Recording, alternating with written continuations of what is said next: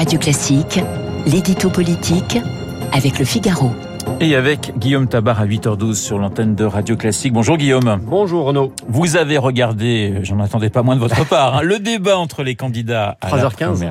LR, 3h15 absolument. De manière générale, comment qualifier ce débat? Écoutez, je dirais que c'était un débat nécessaire et de qualité. Euh, nécessaire parce que pour une fois, on a vraiment parlé de fond, de vrais sujets, immigration, pouvoir d'achat, énergie, dette, sécurité. Et ça faisait du bien pour la droite après de longues semaines euh, où elle n'a parlé soit que de procédure, ce qui était abscon, soit que de Zemmour, ce qui était un aveu de faiblesse. Là, la droite a enfin mis ses idées sur la table. Et de qualité parce qu'on a vu des candidats au niveau, hein, tous, même ceux que l'on qualifie d'outsiders, parce que ce fut un vrai débat sans pugilat.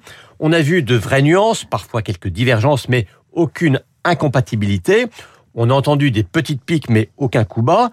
Et finalement, pour la droite, ça rassurait sur sa capacité à travailler tous ensemble une fois le vote passé. Et ça aussi, c'est un des éléments de sa future crédibilité. Alors Guillaume, grande question, peut-on dégager un vainqueur? Ah, Écoutez, ce petit jeu est toujours délicat. D'abord parce qu'il est forcément subjectif, et ensuite parce que fondamentalement, je pense qu'il n'y en a aucun qui s'est détaché de manière évidente, mais aucun non plus euh, qui s'est effondré de manière flagrante. Alors au-delà de, de, cette prudence, euh, j'imagine qu'ils n'ont pas tous joué la, la, même partition, Guillaume. Non, je pense qu'il y a quand même deux qui se sont plutôt distingués. Euh, D'une part, Éric Ciotti qui a peut-être remporté la palme de la clarté.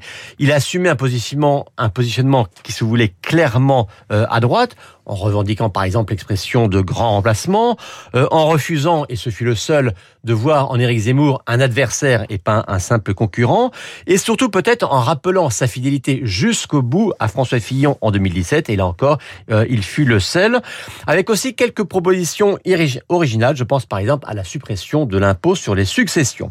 Ensuite, celle qui s'est le, le plus distinguée, je pense que c'est Valérie Pécresse, qui s'est montée en tout cas la plus offensive sur la forme, Michel Barnier en a fait un peu euh, les frais, euh, attaqué sur euh, l'absence de financement de ses propositions ou l'insuffisance de précision de son moratoire sur l'immigration, mais aussi la plus offensive sur le terrain des réformes, avec cette phrase qui restera on ne, si on ne dit pas les choses avant, on ne les fera pas après.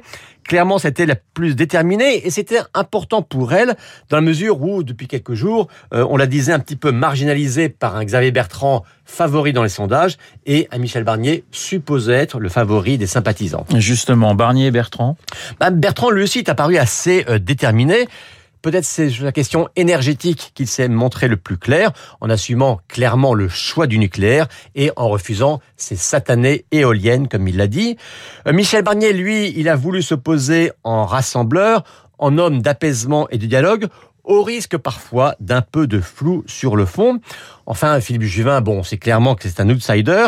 C'est aussi celui qui s'est voulu le plus modéré, peut-être le plus centriste, si l'on peut dire, par exemple sur les effectifs de la fonction publique euh, qu'il refuse de réduire, mais lui aussi, il a réussi à jouer euh, sa partition.